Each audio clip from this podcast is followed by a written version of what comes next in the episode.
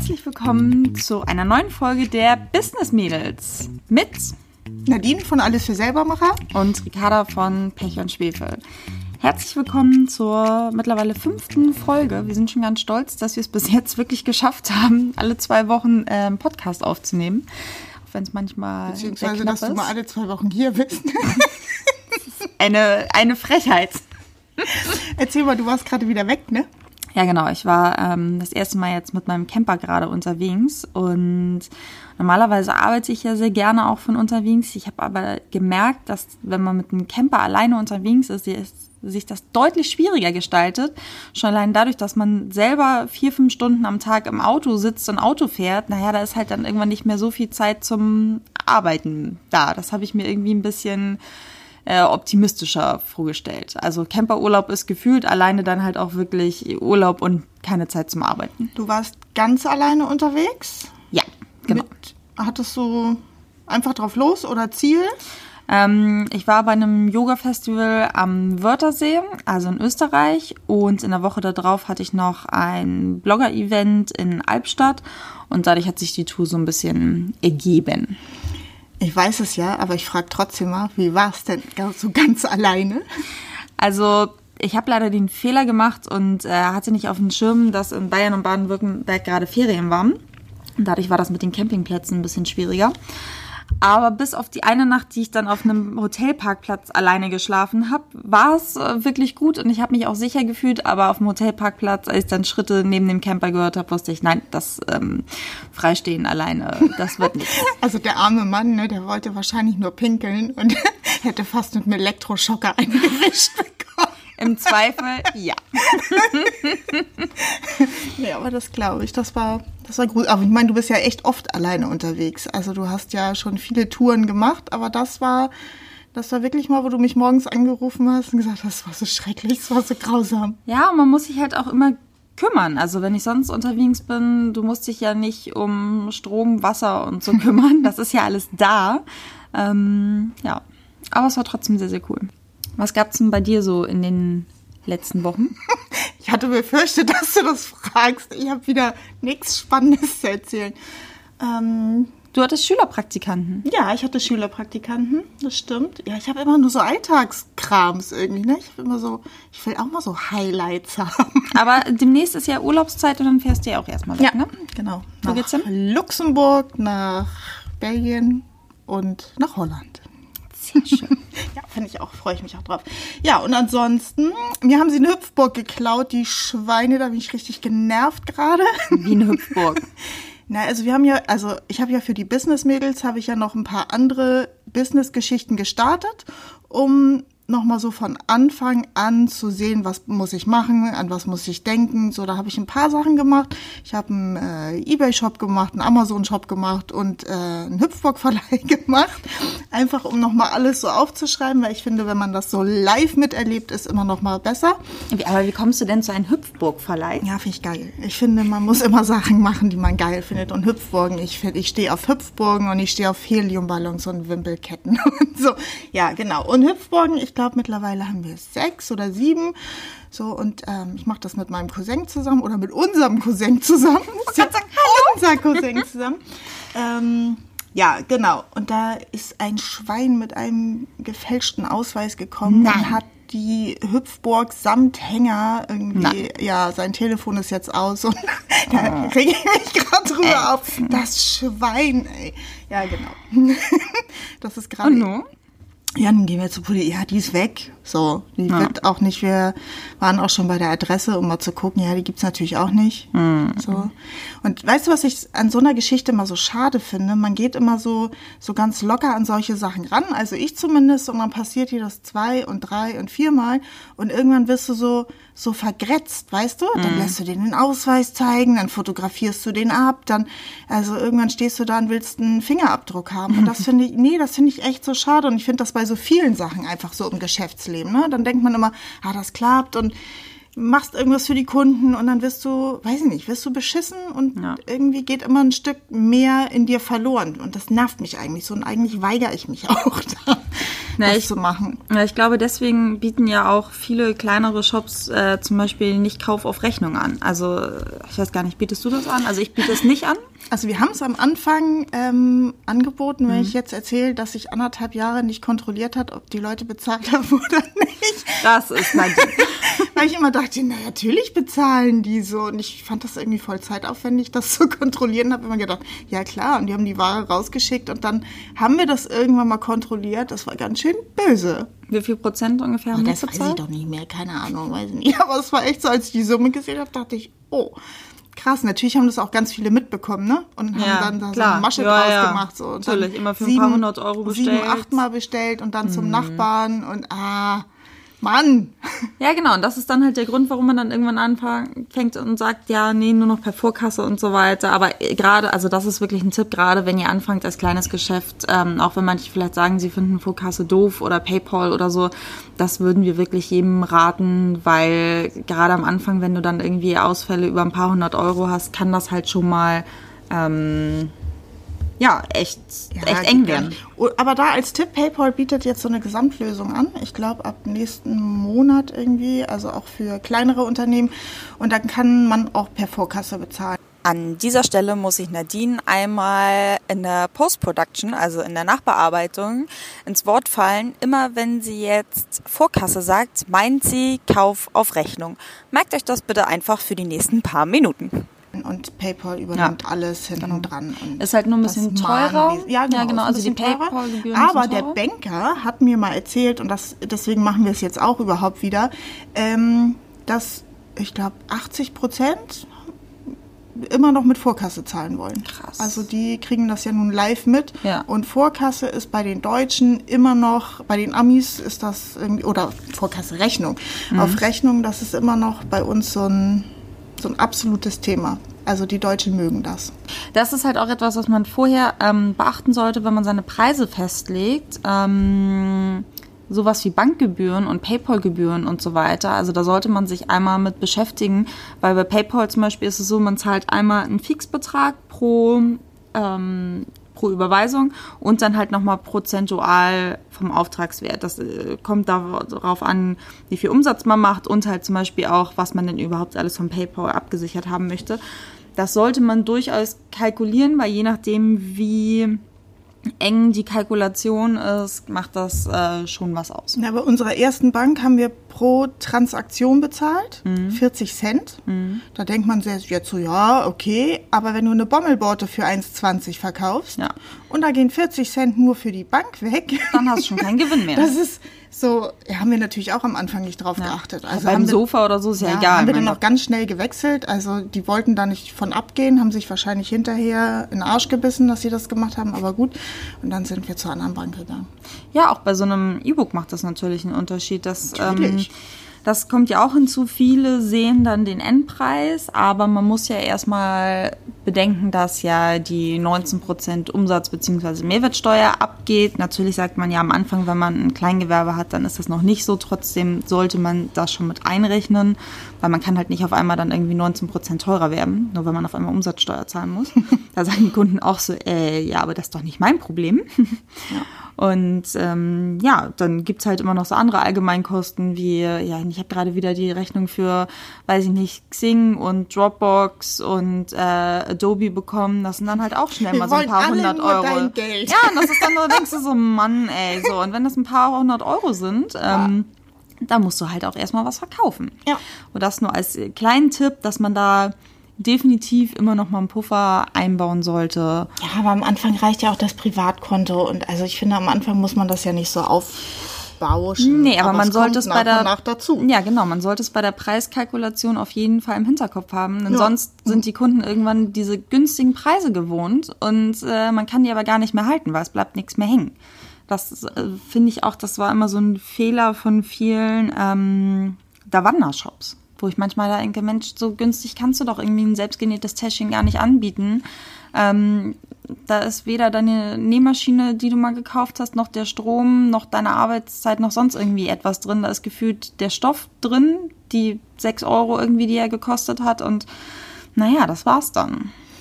Wo du da Wanda sagst, ähm, großes Thema, ähm, ich weiß nicht, ist jetzt ein bisschen spezifisch, aber ähm, Dohero macht ja zu. Was, Dohero? Das war, also Davanda ist ja so eine Plattform gewesen für Handmade-Artikel. Und die haben dann zugemacht, haben ihre Daten an Etsy verkauft. Etsy ist ja der, ich weiß nicht, Amiland wahrscheinlich, ne? Ja, das ist so quasi ähm, das Muttertier. Und Dohero hat gesagt, okay, sie machen das hier in Deutschland, wollen das weitermachen hat aber nicht funktioniert. Ich glaube, die haben das ein wenig unterschätzt, wie viel Arbeit doch so eine Plattform einfach ist. Also es reicht ja nicht nur so eine Plattform zu stellen und dann zu sagen, jetzt funktioniert's. Also man musste ja schon auch viel Werbung und so mhm. machen. Das hat leider nicht geklappt. Aber ich habe im Zuge ähm, von den Business Mädels natürlich auch einen Etsy-Shop gemacht, weil ich gesagt habe, ich will auch wissen, wie das da funktioniert. Und Mädels, alle, die die Handmade-Sachen machen, ich Etsy funktioniert tatsächlich, auch wenn es riesengroß ist und ähm, man immer sagt, öh, man ist da, man muss da mit so so vielen Leuten irgendwie steht man im Konkurrenzkampf. Aber es funktioniert tatsächlich. Ich glaube sowieso überall, wo du Mühe reinsteckst, das äh, kann auch funktionieren. Erzähl mal, was machst du denn da? Weil ich äh, kann sagen, dass meine E-Books bei Etsy gar nicht laufen. Ja, wie viel Mühe steckst du da rein? Gar keine. okay, dann haben wir es ja schon. Ja, aber erzähl mal. Ich möchte jetzt äh, lernen, was was machst du da? Oh, da kann ich gleich noch was zu Facebook erzählen. Da kann man was Schönes lernen. Ähm, wir verkaufen selbstgenähte Schultüten. Mhm. Und Personalisierte, ne? Genau. Und klar, jetzt ist auch gerade die Zeit dafür, aber wenn du dir mal, also eigentlich müsstest du sagen, du guckst dir das an, sagst, oh, da bieten so viele an, das lohnt überhaupt gar nicht so. Ja, aber du kannst natürlich auch sagen, scheiß drauf, meine sind irgendwie geiler, besser oder zumindest genauso geil. Und dann haust du da mal ein bisschen rein. Wir haben null Werbung gemacht. Also wir haben weder bei Etsy für Werbung investiert, noch haben wir auf Facebook oder sonstiges gemacht. Und ähm, ja, also doch, geht. Hast du, hast du geguckt, wie groß ähm, der Konkurrenzmarkt dort ist? Also wie groß der Markt allgemein ist? Ja, ganz kurz, riesig. Ja.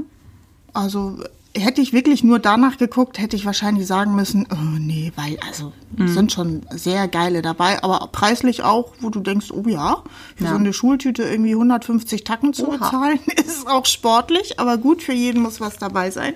Was kosten ähm, deine? 45 Euro mhm. plus Versandkosten. Mhm. So. Und dann kriegt man diesen Papierrohling und dann den Stoff, den man dann da drüber zieht. Und auf dem Stoff ist dann ein Motiv drauf und ein Name oder. Genau. Ja. Also man kann da nicht mehr viel personalisieren, individualisieren, klar den Namen, aber ähm, das war es dann auch schon. Man kann die Farbe und so nicht ändern, was man bei vielen Shops machen kann. Aber eigentlich haben wir es auch nur gemacht für die Business-Mädels, um mhm. zu gucken, wie funktioniert Etsy, funktioniert Etsy überhaupt. Und ja, es funktioniert tatsächlich. Also man muss da keine Angst haben und äh, ja, wie schon anfangs gesagt, wenn man da auch ein wenig Liebe und Mühe reinsteckt, dann funktioniert das, glaube ich, auch gut. Ja. Nicht gar keine Mühe. Ja, ich ähm, gestehe, ich habe allerdings auch von äh, Kolleginnen gehört, dass, dass wenn man einfach nur gedacht hat, okay, man stellt seine Davanda-Produkte jetzt äh, auf Etsy rein, dass das nicht ganz so einfach ist. Und es ist auch wieder ein schönes Beispiel. Viele Leute sagen ja, okay, gut, ich konzentriere mich auf Instagram oder Facebook oder Pinterest oder halt sowas wie Makerist, Etsy, irgendwelche Plattformen, Amazon.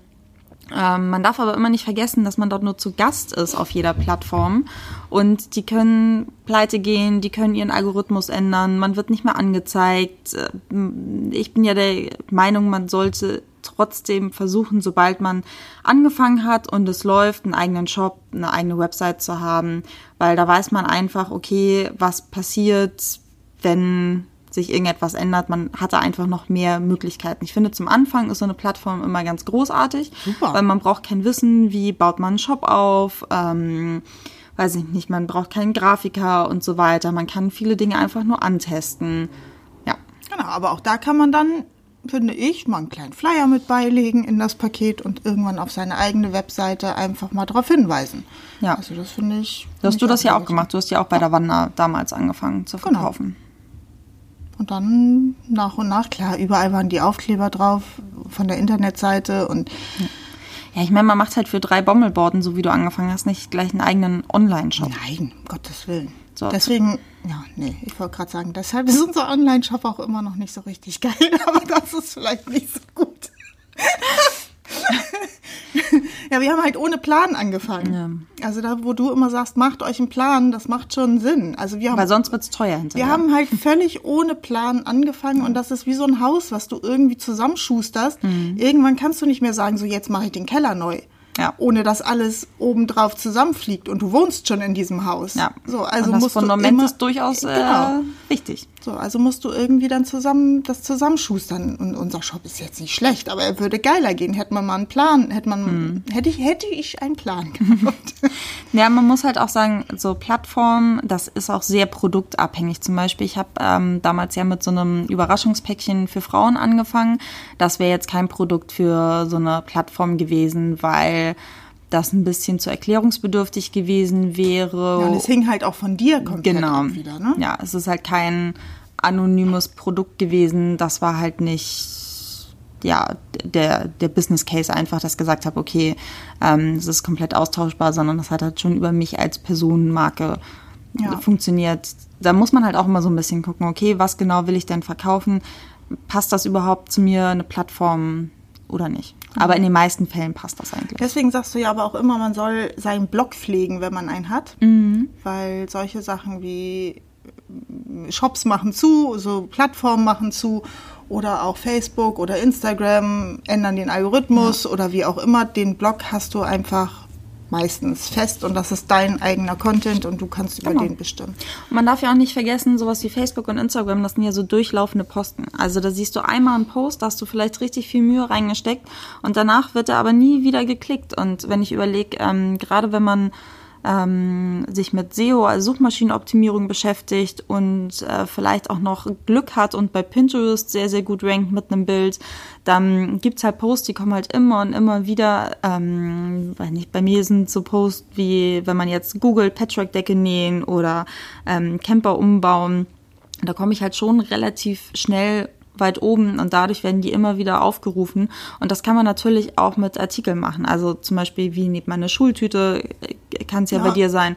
Das sind so die Sachen, da muss man zwar auch Arbeit reinstecken und das geht auch nicht von heute auf morgen, aber wenn man langfristig denkt, macht das durchaus Sinn. Ja, da freue ich mich auch schon auf den Part in dem Online-Kurs Pinterest. Mhm. Verstehe ich nämlich immer noch nicht. Also ich mache das, aber ich, ich verstehe es tatsächlich nicht. Und bloggen, ja gut, kann halt nicht schreiben. also ja. das, äh, ja, da weiß ich auch noch nicht, wie ich da weitermache. Ja, äh, du hattest ja auch schon mal dir jemanden dafür geholt. Ja, genau. So, das war ja eigentlich auch ganz gut. Ja, und jetzt liegt er im Moment so ein bisschen brach, ne? Muss ich auch mal überlegen, was ich damit mache. Ja, das ist halt auch so ein Thema, mh, mm, Thema Fokus. Man kann sich halt nicht auf alles. Oh, äh, ihr hört gerade einen Helikopter wahrscheinlich im Hintergrund. Ein Helikopter. Ein Helikopter. ein, ja, ein Hubschrauber. Hubschrauber. oh mein Gott. Es ist Freitag. Ähm, ja, wir sind schon ein bisschen im Wochenendmodus. Thema Fokus. Wir merken das immer wieder, wir wollen, ihr, ihr, ihr habt schon gehört, wir wollen immer 100.000 Dinge am liebsten gleichzeitig machen. Und ich habe mich letztes Wochenende auch mit ein paar Kolleginnen unterhalten, die sich einfach nur auf das Thema, also was heißt nur, aber die konzentrieren sich auf ein Thema, Thema Schnittmuster. Dann denke ich immer so, oh Mensch, man könnte so viel coolere Sachen noch machen, wenn man nicht äh, so wie Nadine und ich wäre, die immer sprunghaft neue Dinge toll finden und die ausprobieren wollen. Weil wir merken halt auch, man hat nun mal nur 100% Kapazität und sobald man sich noch für irgendetwas anderes begeistert, muss halt irgendwas anderes wegfallen. Also man kann nicht seine Energie äh, vervielfachen, leider. Ja, ich finde das immer schön bildlich mit diesen 100 Prozent. Du hast wirklich nur 100 Prozent und die musst du gerecht aufteilen zwischen Familie, Privatleben, also dein Privatleben, du bist ja auch noch irgendwie da, und Geschäftsleben. Und wenn du aber irgendwo zu viel was reinsteckst, fällt immer automatisch was ab. Und oft ist es bei uns Mädels ja so oder bei uns Frauen, dass wir immer zu kurz kommen. Also wir stecken ganz viel in die Familie und wir stecken viel ins Business rein oder auch immer ähm, in unseren Job und wir fallen immer so ein bisschen als Person ein bisschen hinten weg. Muss man auch mal drauf achten. Und ich finde, das ist das ganze Leben, das ist diese Balance zu finden zwischen allen, das ist echt eine wahre Kunst. Mhm. Wir merken das auch, wenn wir sagen, okay, jetzt äh, zum Thema Business, wir wollen ein neues Geschäftsmodell ausprobieren, weil das andere läuft gerade und man muss da gerade gar nicht so viel Energie reinstecken entweder braucht man echt gute Leute dafür oder es bleibt halt, je nachdem wie gut man auch abgeben kann, doch immer noch viel in einem selber hängen. Also bei mir ist das zum Beispiel, ähm, ich habe irgendwann mal so einen äh, Schmuck-Online-Shop auch gestartet. Ähm, war da am Anfang auch sehr, sehr motiviert, bin nach Bangkok zu einer Schmuckmesse geflogen, habe dort eingekauft, ähm, habe mir Fabriken angeguckt, wollte halt sehen, dass das irgendwie alles fair produziert wird und dass die Qualität stimmt. Und dann hatte ich aber irgendwann, als dann der Shop online war und irgendwie ein paar Monate auch schon lief, hatte ich einfach die Kapazität nicht mehr, mich da so drum zu kümmern, weil es dann wieder um die Schnittmuster ging. Ich hätte, wenn, wirklich dort jemanden einstellen müssen, der sich halt nur um diesen Schmuck-Online-Shop kümmert, ähm, was ich dann aber auch nicht so wirklich abgeben wollte. So, das finde ich so ein gutes Beispiel für, wenn man sich halt nicht kümmert und den Fokus da gerade nicht drauf legt, dann wird das, das hatten halt wir, glaube ich, in der letzten Folge, ne? Von nix kommt nix. Also Hm. musst einfach Energie auch reinstecken. Manchmal hast du halt nicht mehr genug über. Ja. Dann sollte man es vielleicht auch lieber lassen. Ja. ja, und wenn Leute halt auch sagen, ja, das ähm, funktioniert irgendwie nicht und sie wissen nicht, warum nicht, es ist äh, so wie mit dem Etsy-Shop bei mir. Naja, ich mache halt da gerade nichts, sondern habe sie halt online gestellt und ja, ist halt gerade nicht mein Fokus. Fokus liegt halt gerade auf, auf anderen Dingen. Auf was liegt denn gerade dein Fokus? Na, zu einem äh, sind wir gerade am überlegen, ob wir nicht doch auch Papierschnitte anbieten, beziehungsweise da hat sich vor zwei Wochen eine Möglichkeit ergeben, ähm, wo wir sagen, okay, das würde jetzt vielleicht Sinn machen. Das ist jetzt, das ist eigentlich schon ein Thema seit Jahren, aber eigentlich mh, wollte ich das immer nicht so richtig gern, weil das dann halt doch auch wieder Lagerkapazitäten und Aufwand und so weiter mit sich bringt. Aber da haben wir jetzt vielleicht eine Lösung, wie das Ganze ein bisschen einfacher funktionieren könnte. Deswegen sind wir gerade da dran und eigentlich soll der Fokus halt auch auf Business Mädels gerade liegen. Aber wir merken halt auch, wir haben halt unser normales Tagesgeschäft. Ähm, es ist jetzt nicht so, dass wir sagen, okay, wir machen nichts anderes mehr, sondern nur noch Business Mädels, so gern wie wir es wollen würden. Aber es funktioniert halt nicht. Und eigentlich finde ich das auch ganz gut, weil wir dann im Online-Kurs halt nicht erzählen, ja, so und so läuft es. Wenn du 100 Prozent hast, die wenigsten haben halt 100 Prozent Kapazität für genau eine Sache, wenn sie anfangen. Und ähm, da können wir halt irgendwie auch noch ganz gut sagen, okay, wie, wie haben wir das geschafft, wenn wir es irgendwann schaffen, Klar. das, das äh, gleichzeitig irgendwie alles zu handeln. Ich habe, ähm, um wieder ein Häkchen bei den Business-Mädels zu machen, ich habe letzte Woche mit Facebook telefoniert, beziehungsweise mit einem Mitarbeiter von Facebook, ähm, weil in dem Online-Kurs soll es ja auch so ein bisschen gehen, ne? Seite erstellen und wie erzielt man Reichweite und das Thema hatten wir, glaube ich, auch schon mal, wenn viele sagen, nee, du hast ja auch 250.000 Follower oder wie auch immer. Ja, man hat ja, jeder fängt ja mit einem Follower an, so. Ähm, und da erzähle ich nicht zu viel, weil das kommt in den Online-Kurs. Aber eine Sache habe ich ihn dann hinterher auch noch gefragt. Ich sage, naja, im Moment sind die Reichweiten bei fast allen, Ja, die ich so kenne oder höre, sind katastrophal. Und habe ihn dann gefragt, so, ob er da irgendwie noch einen Tipp hat. Und das fand ich ganz gut. Er sagte, ja, also Deutschland ist eine absolute Lästergesellschaft. Wo ich gedacht habe, ja, das ist ja jetzt irgendwie toll. Und er meinte, ja, wenn du deine Facebook-Posts aber so aufbaust, dass die Leute interagieren können. Also dass er sagt auch ruhig immer so ein bisschen Spannungsbogen reinbringen. Also keine Ahnung, er sagte dann ja vegan oder Fleisch. Er sagt, da geht's immer hoch her, super für Facebook. Diskussionsbedarf. Genau. Und da habe ich gesagt, also das finde ich jetzt irgendwie total blöd. Also das will ich auch gar nicht, so eine Streitereien auf der Seite irgendwie anzetteln. Wir sind ja auch sehr harmoniebedürftig. Ja, und dann habe ich das aber mal in zwei Posts probiert. Also kein Streit, sondern hier, was habt ihr aus den Sachen gemacht? Oder irgendwie so eine Frage gestellt, wo man dann antworten konnte. Es ist echt unfassbar. Es hat, also wir hatten innerhalb von einer Stunde 140 Kommentare. Das hatten wir das letzte Mal bei, weiß ich nicht, beim Gewinnspiel wahrscheinlich. Ähm, sonst haben wir, weiß ich nicht, 10, 12 Kommentare. Also bei uns ist das gerade ganz schlimm. Aber er sagt, Facebook ist halt intelligent. Facebook merkt sich halt, keine Ahnung, du suchst nach Blumen.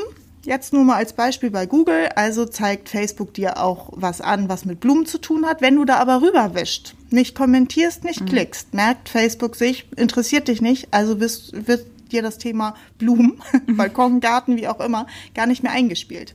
Ja, Also und da- also auch Seiten allgemein, die sich halt mit Blumen Genau, etc. genau. beschäftigen. Ja. Facebook merkt, es interessiert dich nicht. So, und Facebook will dir natürlich nichts zeigen, was dich nicht interessiert. Mhm. Wenn du da aber kommentierst oder irgendwas zu sagst, dann sucht Facebook dir die passenden Seiten raus und spielt die mit ein. Es ist echt krass. Was der mir so erzählt hat, eigentlich ist das ein bisschen gruselig.